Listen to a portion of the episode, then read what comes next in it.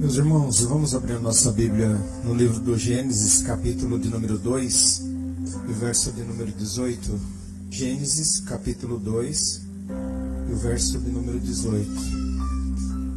Vamos continuar aquela conversa de domingo passado.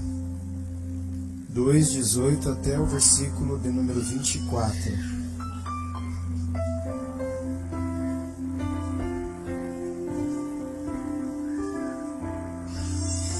E disse o Senhor Deus: Não é bom que o homem esteja só. Falhei uma adjutora que esteja como diante dele. Havendo, pois, o Senhor Deus formado da terra todo animal do campo e toda ave dos céus, os trouxe Adão para este ver como lhes chamaria. E tudo que Adão chamou a toda alma vivente, esse foi seu nome. E Adão pôs os nomes a todo o gado e as aves dos céus e a todo o animal do campo. Mas para o homem não se achava ajutora que estivesse como diante dele. Então o Senhor Deus fez cair um sono pesado sobre Adão e este adormeceu. E tomou uma das suas costelas e cerrou a carne em seu lugar. E da costela que o Senhor Deus tomou do homem, formou uma mulher e trouxe a Adão. E disse Adão: Esta é agora osso dos meus ossos e carne da minha carne. Essa será chamada varoa, porquanto do varão foi tomada. Portanto, deixará o varão seu pai e sua mãe, e apegar-se-á à sua mulher, e serão ambos uma carne. Pode sentar, irmãos, irmãs. Há uma tradução que diz no versículo de número 22, quando usa a palavra formou, como edificou. Então Deus edificou. Eu vou só fazer uma, uma revisão da semana passada para que consigamos dar continuidade nesse assunto. Eu achei por bem da, a gente, nós continuarmos nesse assunto, porque por incrível que pareça, eu preguei esse, esse assunto na, no domingo passado e no mesmo, no mesmo domingo eu já tive um pesadelo muito feio. E eu e então eu tenho convicção que é para continuar mesmo. É para falar sobre esse assunto mesmo. E eu vou continuar. Eu vou continuar não pelas minhas forças, mas porque eu acredito que a igreja vai orar por mim. E a gente vai. E nós. Foram poucos amém, irmãos. Eu preciso de mais, hein? Preciso de mais. Porque falar esse assunto aqui não é muito não é muito simples não. Na verdade, nada na Bíblia é simples, né? Mas quando a gente toca nesse assunto sobre família, é, há uma uma luta constante. Hoje ainda eu vi um estava vendo um vídeo de um uma igreja que, inclusive, esse pastor tem mais de 900 mil pessoas que curtem a página dele no Face, a página dele no Face. E ele estava fazendo, ele faz um trabalho de libertação e nesse trabalho a mãe e a filha foram para frente lá e a mãe e a filha caíram endemoniados. E, e ele, eles lá deixam o demônio falar, né? E o demônio falava algumas coisas pela boca da menina, uma jovenzinha de 15, 16 anos. E a mãe, a menina parecia uma cobra, né? O demônio contorcia ela. Então a gente percebe a nossa luta para se falar sobre isso, a dificuldade que é, porque na verdade é que se acabar a família, acabou tudo, né, irmãos? Se acabou, se acabar a minha família, se acabar a nossa família, não tem mais o que se fazer, não tem é uma é uma tragédia. E aí eu mostrei algumas fotos que não vou mostrar hoje, né, mas só para relembrar e justifiquei porque comecei mostrando a minha família, porque a minha família diante de tantas imperfeições, luta com a ajuda de Deus para que consigamos permanecer juntos. Aí colocamos aquele, depois desse aí foi aí aqui que nós que eu quero continuar, que nós somos temos um pensamento, ainda mais nesses tempos, um pensamento individualista. E quando a pessoa ela termina um relacionamento, ela acha que para ela agora ela é livre para voar, né? Mas não sabe muitas vezes o quanto isso é uma tragédia. Nós não podemos esconder essas verdades, irmãos, porque eu me lembro que um pastor uma vez, alguém disse que ia se divorciar, ele pegou e colou dois papéis. Eu não sei se vocês já viram essa ilustração, de cores diferentes, deixou um tempinho, depois ele pegou e puxou os dois assim, rasgou. Ficou um pouco desse nesse, desse nesse, desse nesse. Ele falou assim: é o que vai estar acontecendo com a vida de vocês.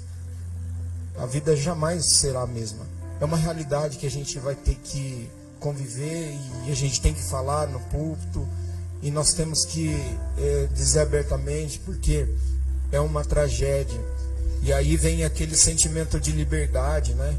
Então eu quero viver sozinho, que agora eu estou livre, mas Deus nunca pensou num homem sozinho, numa mulher sozinha. É claro que com o passar dos anos, não é? A Bíblia fala do, da viúva, não é? Então é, são coisas que acontecem na ordem natural das na ordem natural das coisas, tá? Frise bem isso. Mas o próprio Deus disse assim que não seria bom que o homem estivesse só, né? Aí ele diz assim: Eu vou fazer uma ajudadora, uma adjutora, eu vou edificar. Olha, é lindo esse termo. Eu vou edificar, eu vou, eu vou fazer, eu vou cuidar para que isso seja bem feito, para que essa pessoa que vai acompanhar esse homem, que vai acompanhá-lo, que vai cuidar dele, que vai viver ao lado dele, seja alguém que eu vou cuidar, eu vou fazer com as minhas próprias mãos, eu vou edificar. E a Bíblia diz que ele toma dali da costela do homem e forma a mulher e traz a Adão. É, porque até então, segundo o texto de Gênesis 2 e 20, diz que não se encontrou para o homem alguém que auxiliasse e que correspondesse a ele. Essa frase é uma frase que eu gosto de usar bastante, que pessoas precisam de Deus e pessoas precisam de pessoas, ninguém consegue, nem pode, não, não é, é impressionante como nós precisamos de outras pessoas e como o toque é importante. E talvez as, as maiores decepções de um pastor é fazer um casamento e dois anos depois, um ano depois, é, aquilo que foi jurado até que a morte o separe, que uniu Deus não separa o homem, se transformou numa mentira e os filhos que se danem, né? A correspondência homem e mulher é tão perfeita que esta existe por causa daquele. A mulher é o que falta no homem. Eu só estou revisando só mostramos as estatísticas alarmantes, que não vou mostrar novamente, que não temos muita diferença, ou quase nenhuma diferença na nossa seara lá fora, está praticamente igual. É assim, não é, não é mais que até a morte o separe. O casal é o ideal, qualquer outra união não é casal, é par, porque quando Deus traz o homem, a mulher até o homem, ele diz assim: essa sim é osso dos meus ossos e carne da minha carne, ela, ela será chamada mulher, porque do homem foi tirada. O homem que estava acostumado a andar no meio dos animais, agora ele se depara com um ser bem diferente e bem igual. Bom, aí nós vamos nos aprofundar um pouquinho mais que sem essa união o homem ele é deficiente. Por isso que a Bíblia diz assim, por essa razão, porque eu estou formando, porque não é bom que o homem viva só, porque eu estou edificando. Edificar é com cuidado. Você faz um edifício, você faz com cuidado, você faz com cálculo. Deus calculou o que ele estava fazendo. Não foi como não foi uma palavra vai e acontece, não, ele calculou. Deus na sua presciência, ele sabia que não ia, ninguém suportaria viver sozinho. E aí, a, a Bíblia diz assim, em 2 e 24 do Gênesis, que eu fiz a leitura, e por causa disso, por essa razão, o homem deixará pai e mãe e se unirá à sua mulher. Repete, pode mudar aí, tem um outro slide, que é o, o próximo, né? Falei, mostrei isso aqui para os irmãos, que eu posso construir uma casa, mas um lar é bem diferente de uma casa. Um lar ele tem princípios e ele tem valores. É, diz um, tem uma frase que diz assim que escrever um livro é assim razoavelmente fácil, né? Não tão fácil, mas vamos lá. Plantar uma árvore e fazer um filho. São três coisas que são fáceis. Agora eu quero ver você vender o livro, você regar a árvore e criar o filho. Porque tem que ser muito homem para criar o filho tem que ser muito, tem que ter muita coragem, porque Fazer é fácil, mas você incutir, construir todos os dias valores e princípios, ainda mais no meio de um mundo em que nós estamos vivendo, que tudo concorda ou corrobora ou combina para que as coisas não funcionem, o desconstrucionismo, que não é tão novo, é, é realmente acabar com tudo aquilo que você ensina para os seus filhos lá na sua casa. É, a gente costuma dizer, e eu estou falando isso com todo respeito, que você que tem filho pequeno, né? Você manda a ovelhinha lá para a escola, ela volta cheia de carrapicho, né? Aí você tem que sentar e ir tirando, ele fala uma coisa e fala, não, não é assim, filho. Não é assim, filho. Não é assim que eu ensino. Não, peraí, a Bíblia diz assim. Aí você tem que ir tirando os carrapichinhos assim, ó. E colocando os princípios e os valores que você e eu acreditamos que são os verdadeiros. Não é? Independente da variedade de pensamento é, é, sobre isso, o importante é que Deus ele fez questão de fazer a mulher através do homem. Mas para que isso, pastor? Para mostrar a interdependência. Não é independência é entre, entre, eles estavam um dependendo do outro nessa relação. Alguém pode dizer assim: é por que família? Para que família? Eu seria mais feliz vivendo sozinho. Eu acho tão interessante, irmãos. As pessoas nutrem um relacionamento às vezes por algum tempo, não é? E depois elas postam bebendo, né? Na, nas redes sociais como se fosse a pessoa mais feliz do mundo. É mentira. É mentira. Ninguém sai de um relacionamento e, irmãos, eu, olha, eu e minha esposa, nós somos, nós somos pastores de algum tempo. A gente, a gente chora, né? A gente sofre junto, a gente senta junto, a gente ouve, a gente vê os filhos. Olha, eu não posso nem contar experiências que nós temos aqui, porque a ética pastoral não me permite, mas você vê os filhos. Já teve filho de, dizendo para mim assim: Eu considero o Senhor como meu pai. Que aquele homem não é meu pai. Você fala, você sente a alegria da consideração, mas a tristeza. Por que a tristeza? Porque essa lacuna, ela, ela não, ela está lá, ela está existente e essa lacuna ela precisa ser preenchida. E aí, se não aceitar a Jesus e não entregar, e ainda assim, aceitando Jesus, entregando a vida para Jesus, ainda é perigoso transferir isso para o casamento. A gente sabe que é assim, irmãos. Porque a gente acompanha a família, a gente acompanha os casais. Então por que família? Não seria mais fácil viver sozinho? Aí eu coloquei uma, uma imagem aqui, né, da, da Madre Teresa de Calcutá, que ela diz assim, é uma, é uma frase assim que até que eu corri, né, no domingo passado, que a gente precisava parar e pensar um pouquinho mesmo. A gente quer fazer tanta coisa, não é? Tem gente que fala, eu tenho uma chamada de para missões. Eu quero ser um missionário. Eu tenho uma chamada porque eu quero ser um pregador, porque eu quero ser um cantor. Mas alguém pergunta para ela assim: o que, que eu faço para promover a paz no mundo, a paz mundial? Ela deu uma resposta muito simples, muito fácil vai para sua casa e faz o quê? Pronto. Eu como pastor, se isso acontecesse, se eu dissesse para a igreja isso, isso acontecesse, acho que meu trabalho seria bem menor. Porém, ainda assim alguém diz para que família? Vamos trabalhar melhor esses aspectos do porquê da família. Aí eu quero trabalhar um pouco mais, porque eu passei muito batido assim, rápido por cima do porquê família.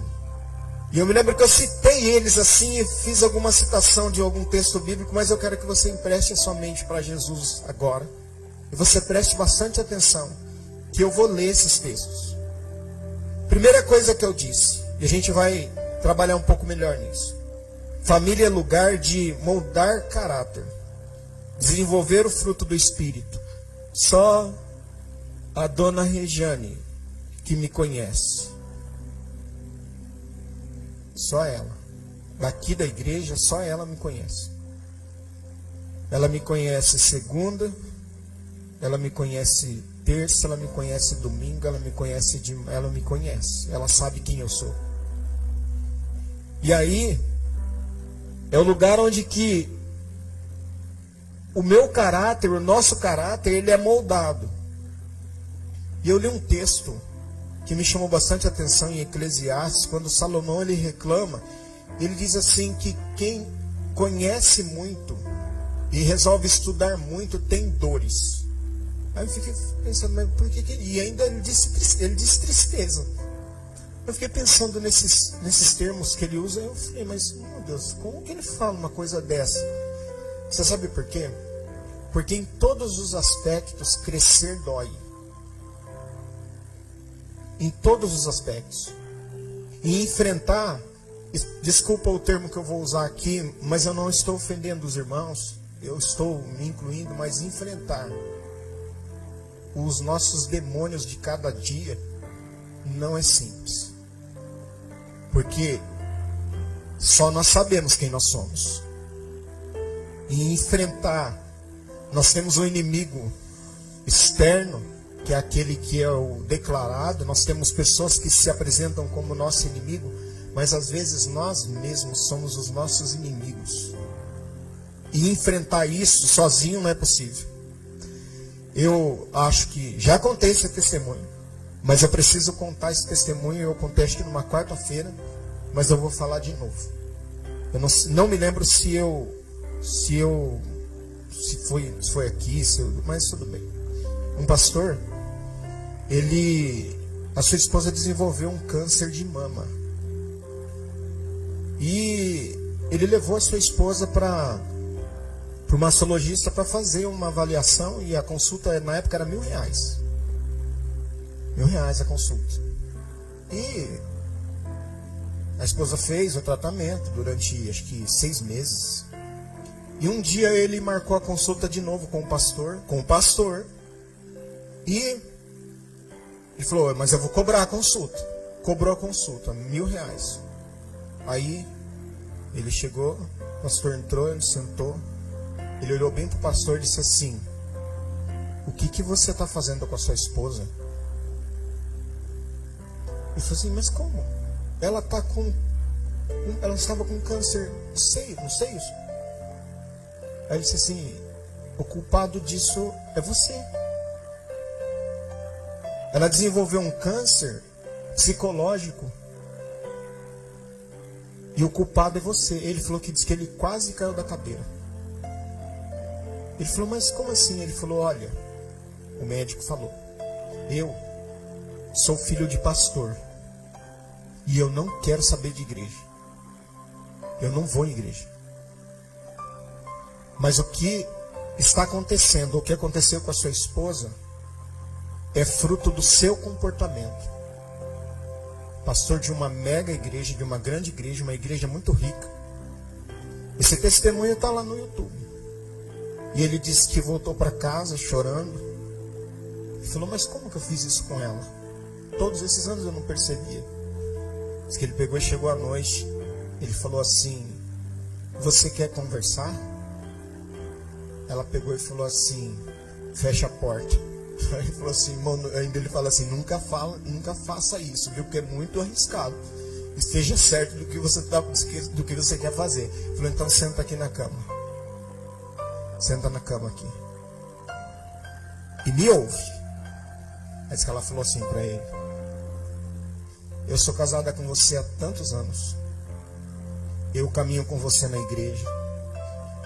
Eu vou com você para todos os lugares. Eu cuido dos nossos filhos. Você nunca me perguntou se eu estava feliz em determinado departamento. Você simplesmente me colocou. Você nunca me perguntou se eu estava feliz na igreja. Você me colocava, você me trocava, você fazia isso, você fazia aquilo. E eu, você me colocou para cuidar de determinado departamento. Eu nunca gostei. Eu fiz por causa de você. Ela foi falando, foi falando, foi falando, foi falando, foi falando. Foi falando. Ele disse assim: Eu não sabia que eu estava fazendo isso com você. Eu não sabia que eu estava te destruindo. A ponto de eu quase perder você.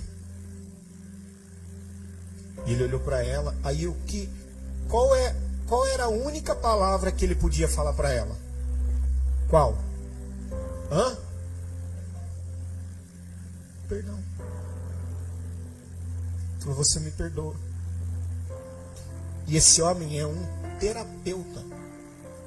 Ele é um pastor famoso que, inclusive, aconselha outros pastores. Mas dentro do seu lar, da sua casa, ele se esqueceu de um detalhe: que ele convivia com seres humanos e que não o contrariava, porque pensava assim: é um homem de Deus. Como é que eu vou contrariar um homem de Deus? Como é que eu vou contrariar se ele está me dizendo que eu tenho que fazer determinada coisa? Irmãos, nós precisamos rever algumas coisas. Porque aí o, o médico, né, para encerrar o testemunho, o médico falou: agora você pode pegar seu dinheiro de volta, toma. Que era só isso que você precisava ouvir. Agora você vai para tua casa e senta com a tua esposa e resolve com ela. Filho de um pastor. Aí você fica pensando, como que esse homem é um homem hoje bem idoso. Ele deve ter. Depois, se os irmãos quiserem procurar o testemunho dele, ele tem outros testemunhos, não é? Mas depois, se você quiser dar uma olhadinha lá, eu gosto muito de assisti-lo. Ele chama Estevam Fernandes. E se você quiser dar uma procurada, se interesse, porque vale a pena. Vale a pena sim, porque as experiências que ele passa num, num curso chamado Pastor Discipulando Pastor, é, a gente aprende muito. Então é o lugar da gente moldar o nosso caráter. É o lugar onde a gente, onde nós, muitas vezes não queremos. Nós relutamos. Mas as verdades que a nossa esposa, o nosso esposo diz pra gente, a igreja não tem coragem de dizer que você é aquilo. E que eu fico nervoso e que eu fico todo bravinho, mas na verdade é, é a pura realidade. E aí alguém pode dizer, pode pensar, mas eu não quero aceitar isso, irmão, mas é assim, é. Nós estamos todos os dias na santidade. A Bíblia diz assim que existem os três aspectos da santidade que eu já falei aqui. É a santidade posicional. Estamos posicionados em Cristo, portanto somos santos. É a santidade progressiva, seguir a paz com todos, a santificação. Somos santificados todos os dias. E depois nós teremos a santidade definitiva, que é quando o nosso corpo for glorificado. Mas por enquanto, nós vivemos a santidade posicional porque estamos em Cristo. Mas nós não somos obra perfeita. Nós somos obras que estamos sendo santificados todos os dias. Agora, separados todos os dias ágios, né? Mas como que isso acontece para nós cristãos? É chorar por essa personalidade forte que nós temos. É esse jeito nosso de falar. É a, quando falou, quando pensou, já escapou, foi sem querer querendo, já magoou, já humilhou, já falou que não devia. E as coisas vão acumulando, vão acumulando. E com o passar dos anos, vão acumulando. E se não tomar cuidado, isso vai virando uma bola de neve. E aí quando chega. Eu me lembro. E a gente, eu acho que a gente vai ter que continuar nesse assunto, irmãos, porque eu me lembro. Eu me lembro uma coisa muito triste. Muito triste que eu vivenciei como pastor. Muito triste. A Regiane já ouviu os testemunhos, os meninos também, eu peço licença para eles, mas foi algo muito triste que me aconteceu como pastor. Um casal de 28 anos casados. 28 anos com filhos grandes. O irmão disse para mim: vai na minha casa, pastor, fala com ela. A irmã trabalhava na igreja, cuidava de criança, fazia obra. Eu não sei, eu até hoje não entendo como que aquilo chegou naquele ponto. Eu sei que quando eu cheguei na casa dela, do, do casal, fizeram uma vida rasa, média, padrão de vida até bom. Ela olhou bem para mim e disse assim: Eu sentei, nós sentamos em volta da mesa. Ela olhou bem para mim e falou para mim assim: Pastor, o senhor pode ler qualquer texto da Bíblia, o senhor pode orar, o senhor pode nos aconselhar, mas a minha decisão está tomada, eu vou embora. Eu fiz tudo isso. E ela foi embora. E vocês sabem qual é a pior parte dessa história? É que eu tinha, eu ia para a igreja orar de madrugada. E a igreja tudo escura, né? E eu tomava, ficava no meu lugarzinho. E ele vinha de madrugada para orar comigo, eu escutava o portão. Aí ele entrava, eu escutava a oração dele. E ele, no fundo assim da igreja, eu escutava, ele falava assim: Jesus, restaura o meu casamento, Jesus. Restaura minha família, Jesus. Restaura minha família. A família dele não foi restaurada. Até hoje. Aí eu não quero entrar em juízo. Não quero entrar em julgamentos. Mas isso não aconteceu do dia para a noite.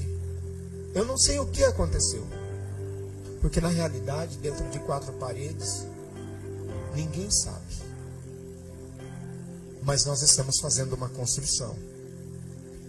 E essa construção, essa moldagem do nosso caráter, ela dói. Ela dói. Porque nós ouvimos verdades que nós não queríamos ouvir quem nós somos de verdade. Porque só a Regiane pode falar para mim quem eu sou de verdade e eu fico bravo. E eu posso falar e retrucar com ela, mas ela sabe de verdade que é aquilo mesmo e eu tenho que orar e dizer assim: como que eu gostaria. E eu sempre digo isso, de não ser como sou. Talvez você também esteja nessa mesma situação. Além disso, nós falamos que a igreja ou a família, igreja, né? É lugar de perdão, onde nós desenvolvemos o fruto do Espírito, que nos torna livres, livres de uma carga miserável, né? A Regiane, eu, eu usei aquele, aquele termo desgraça, né? A Regiane falou, ah, você fica usando esse termo, né? E eu vou procurar não usar mais, mas é desprovido da graça, né? Mas o perdão nos torna livres e, e a próxima. Já leram o livro dessa mulher, Stormy, o Martin? Não sei se vocês já leram, mas procure essa escritora adiante e, e leiam os livros dela, são livros interessantes. Perdoar é libertar seu prisioneiro, um prisioneiro, o seu prisioneiro e descobrir que o prisioneiro era você como demonstrar cada uma dessas virtudes vivendo isolado. E aí é, é aqui que eu quero entrar com bastante tranquilidade. Eu não quero ter pressa. Se eu não conseguir passar para, outro, para o outro tópico, eu quero me ater aqui. Porque a família é o lugar de perdão. Por quê? E aí eu citei o exemplo do, do Esaú e do Jacó, mas eu não li. E eu passei muito rápido aqui por cima e depois eu fui embora para minha casa. Eu gosto de perguntar. Para ter feedback, saber o que, que, o que chegou no ouvido dos irmãos. Abre aí Gênesis 31 e 33 e 1. Eu vou fazer a leitura de alguns versículos. E eu quero que vocês prestem bastante atenção, porque é a palavra que muda. Quando Jacó olhou, Gênesis 33 e 1. Mas não precisa abrir aqui não, tá, Ronaldo? Senão acho que atrapalha muito aí, tá bom? Por favor. Quando Jacó olhou e viu que Esaú estava se aproximando com 400 homens, dividiu as crianças entre Lia, Raquel e as duas servas. Colocou a serva e os seus filhos à frente, Lia e seus filhos depois, e Raquel com José por último. Ele mesmo passou à frente e, ao aproximar-se do seu irmão, curvou-se até o chão sete vezes. Mas Esaú correu ao encontro de Jacó e abraçou-se ao seu pescoço e o beijou. E eles, eles o quê? O que, que eles fizeram? Choraram. Choro contido de 20 anos. Ó, choro contido de 20 anos. Eles choraram. Então Esaú ergueu o olhar e viu as mulheres e as crianças e perguntou: Quem são estes? Jacó respondeu: São os filhos que Deus concedeu ao teu servo. Então as servas e os seus filhos se aproximaram e se curvaram também. Depois Lia e os seus filhos vieram e se curvaram. Porque o, e por último chegaram José e Raquel e também se curvaram. Esaú perguntou: O que você pretende com todos os rebanhos que encontrei pelo caminho? Porque ele havia enviado rebanhos antes. Ser bem sucedido por ti, meu senhor, respondeu Jacó. Olha quanta mudança de, de, de comportamento, vocês perceberam? O Jacó que enganou agora, falando tantas coisas diferentes. versículo 39. Desculpa, versículo 9. Disse, porém, Esaú: Eu já tenho muito, meu irmão. Eu já tenho muito meu. Presta atenção nesses termos, irmãos. A Bíblia é que muda a nossa cabeça. Eu já tenho muito, meu irmão. Guarde para você o que é seu. Mas Jacó insistiu: Não, se te agradaste de mim, aceita esse presente de minha parte, porque ver a tua face é como contemplar a face de. O perdão nos faz parecidos com. Você está entendendo? A grandeza do que é perdoar. Além disso, além disso, de eu conseguir enxergar você, em você, a face de Deus, você me recebeste tão bem. Aceita, pois, o presente que te foi trazido, pois Deus tem sido favorável para comigo e eu já tenho tudo o que necessito. Jacó insistiu que Esaú acabou o quê? Se ele aceitou, é porque ele perdoou. Então disse Esaú: Vamos seguir em frente. Vamos o quê? Vamos o quê? Seguir em frente. Sabe por quê? E eu acompanharei. Sabe por quê? Escuta aqui, ó. Só é possível seguir em frente se houver o perdão. Porque se não houver o perdão, não tem como seguir em frente. É inevitável a separação. Há sentimentos horríveis que só serão resolvidos no olho, no olho, olho no olho. Há sentimentos horríveis que nós vamos abrigando dentro de nós e eu não. Tem coisas que eu não. Paulo diz assim: Eu não me canso de falar sempre as mesmas coisas porque é segurança para vocês. Mas tem coisas que eu não gosto de repetir, mas como pastor, a gente vai repetir até o fim da vida até o fim da vida.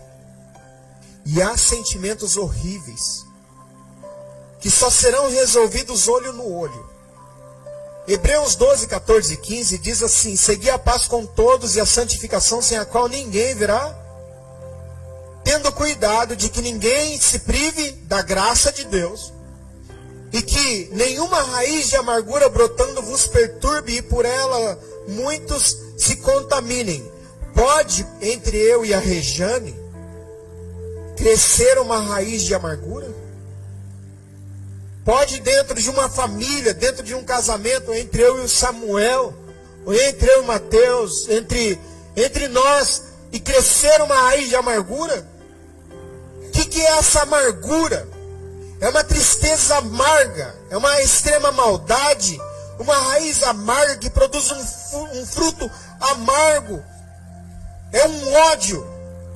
Irmãos, há coisas que vão sendo guardadas dentro das famílias que coloca, olha, é assim, ó, põe um pano quente. Vamos, vamos deixar, põe um pano quente aqui. Ah, Regiane, vamos pôr outro pano quente aqui. Vamos pondo pano quente. E o coração velho está dizendo assim, ó, só acumulando, só acumulando, só acumulando. Olha aqui, presta atenção ela tem um poder infectante, contagioso, mais do que o coronavírus. A raiz de amargura, ela tem um poder contagioso, infectante. Porque o amargurado não consegue ficar quieto. Ele acha um jeito de comunicar a sua insatisfação às escondidas. O que, na verdade, não deixa de ser uma covardia. Porque nunca busca a fonte do problema para resolver, até porque a intenção é conseguir mais pessoas que ajudem a odiar, porque assim, ó, eu sei que não é justo. Escuta aqui, eu sei que não é justo. Escuta. Eu não estou dando razão. Mas eu estou mexendo em coisas que eu sei que é problema. Eu sei que não é justo ser abandonado. Eu sei que não é, que não é justo. Eu sei que tem homens de Deus que foram abandonados, eu sei que tem mulheres de Deus que foram abandonadas, eu sei que tem filhos, eu sei que tem filhas. Tudo passa pela minha cabeça, as histórias que eu já vivenciei, que eu vou ter que levar comigo para o túmulo, que a Regiane já viu, que nós já ouvimos, mas é assim, ó. A raiz de amargura, ela tem um poder destrutivo. Porque ela diz assim que por ela muitos se contaminem. Escuta, olha o que eu quero dizer nessa noite. O fato de o seu pai, alguém ter sido tão assim,